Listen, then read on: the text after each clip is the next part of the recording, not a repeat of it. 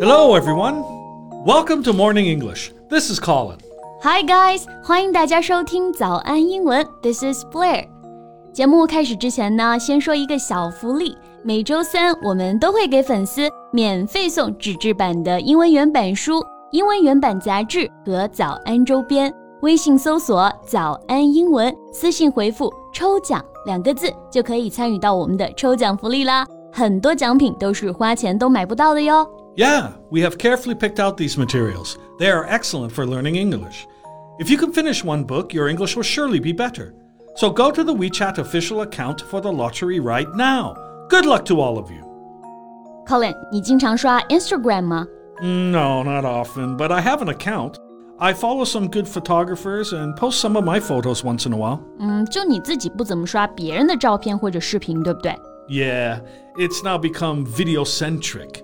And most of them are just advertisements. That's not something I want to see. 我们康林老师呢，就是永远有一大堆的小抱怨啊。刷过 ins 的小伙伴们都知道，我们经常能刷到各种很炫酷的照片，对不对？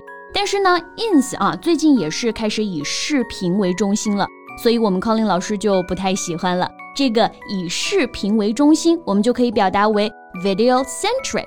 这个 centric，我们来学习一下。Centric means being central or having a center. We usually use this word with a noun. For example, user centric or data centric. 对，centric 我们都知道是用作形容词，对不对？表示中心的。那一般呢，我们会跟名词连用，比如说 user centric 用户为中心，data centric 数据为中心。Yeah, that's right. 不过，ins 上面也不是全部都是像明星啊，或者说网红这些。 我就知道有一个非常不错的创意博主，他的照片很不错哦。Oh, really? Um, is it a he or a she? It's a she. Her account name is Gab Bois. Well, let me tell you more about her works in today's podcast. Okay. 那我们今天的所有内容呢，也都整理成了文字版的笔记，欢迎大家到微信搜索“早安英文”，私信回复“加油”两个字来领取我们的文字版笔记。首先，我给你看几张他 PO 过的照片吧。Wait a sec. Okay, here. Let me see. Um, okay, this is a bracelet. Wait, a bracelet made of vegetable? 没错，这是一张用蔬菜做成的手链的照片啊。Bracelet 就是我们说的手镯或者说手链。And this one is Froot Loops. Froot Loops and milk served in a beanie. Huh. That's pretty interesting. 大家应该可以看到我们的照片，对不对？？Gap 的照片呢，就是创意无限啊！刚刚给 Colin 老师看的第二张照片，就是一张水果圈圈，用牛奶泡着啊，就是外国人经常吃的一种早餐或者零食。然后这个水果圈圈呢，装在了一个针织帽子里了。这个针织帽子，哎，你刚刚说的是哪个单词来着？Beanie，B E A N I E。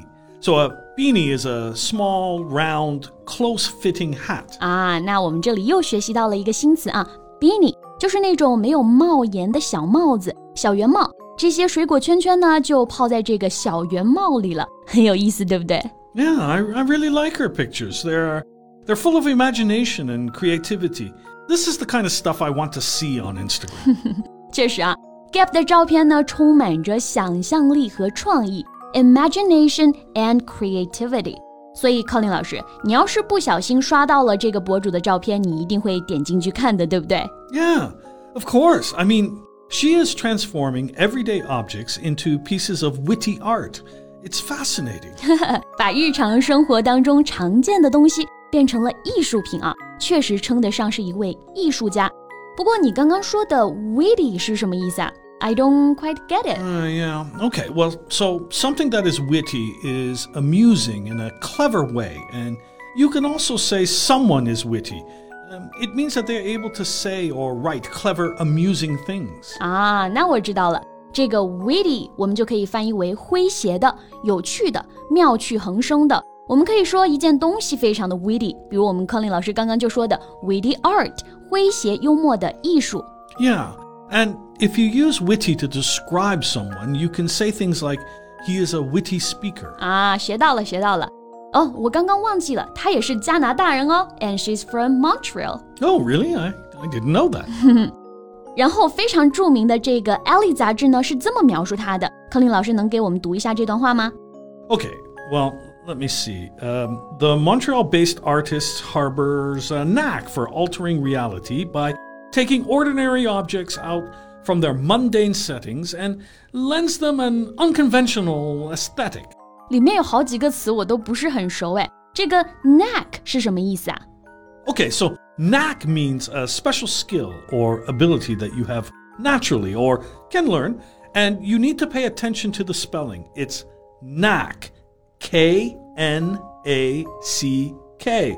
The first K is silent. 啊，那这个 knack 我们就可以翻译为本领、技能，而且这个技能呢，大部分是你天生就会的，相当于一个天赋啊，并且大家要注意，这个 knack k 它是不发音的，拼写不要搞错了，k n a c k。Right。刚刚还有提到一个 mundane 这个单词也不是很认识。啊、uh,，mundane is an adjective. It means、uh, not interesting or exciting. So Say you don't like your job, you think it's boring. You can say it's a mundane job. 啊，那在这里呢，mundane 我们就可以翻译为单调的、平凡的，就没什么意思啊，很无聊，是一个形容词。这个单词的发音呢，要注意它的重音在第二个音节 mundane。So I guess the last word you might have a problem with is aesthetic. yes. Well, aesthetic is used as a noun here. The aesthetic of a work of art is its aesthetic quality. 啊，那还是一个比较高级的词呢。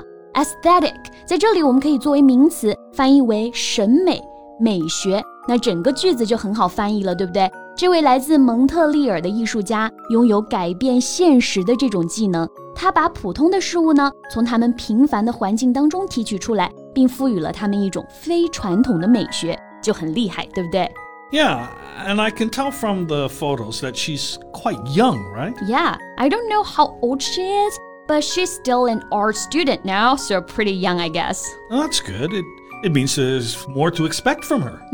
那柯林老师，就你刚刚看完她的照片之后，你觉得哪一张照片是你最喜欢的呢？Oh, that's a hard one to answer. I mean, they're all great, but the dirty snow ice cream cone really impressed me because that was an image I had in my head as a child. Dirty snow looking like an Oreo ice cream or some kind of delicious cake ice. 冰淇淋这张我们同学也能看到，对不对？绝对是创意十足的。我们康林老师也是最喜欢这一张了。哎，康林老师，你平常自己也拍照啊？那这里跟大家爆料一下啊，我们康林老师拍的照片超级棒。那你一般怎么去寻找创意呢 ？I just try to clear my mind first and just walk around on the streets and find the perfect moment. More often than not, the best moments are sitting right under my nose and are the simplest ones. 没错，我看过我们 Colin 老师很多作品，很多呢都是日常瞬间的一个抓取。就其实啊，有时候最简单的就是最美的。Yeah. Also, timing is important. Sometimes you need to wait to get the best shot. The light, the people, everything needs to be perfect. When you get that best shot, you feel it is totally worth it. 有时候要拍一张好照片，确实得花很长的时间去等待。不过呢，在拍到珍贵瞬间的那一刻啊，你会觉得一切都值了。Yeah. So what's her name again? I I want to follow her. Gap Boys，感兴趣的小伙伴也可以去 ins 关注一波啊，绝对有惊喜。OK，那我们今天的节目呢，就先到这里了。最后再提醒大家一下，我们今天的所有内容呢，都整理成了文字版的笔记，欢迎大家到微信搜索“早安英文”，私信回复“加油”两个字来领取我们的文字版笔记。Thanks so much for listening. This is Colin. And this is Blair. See you next time. Bye. This podcast is from Morning English. 学口语就来早安英文。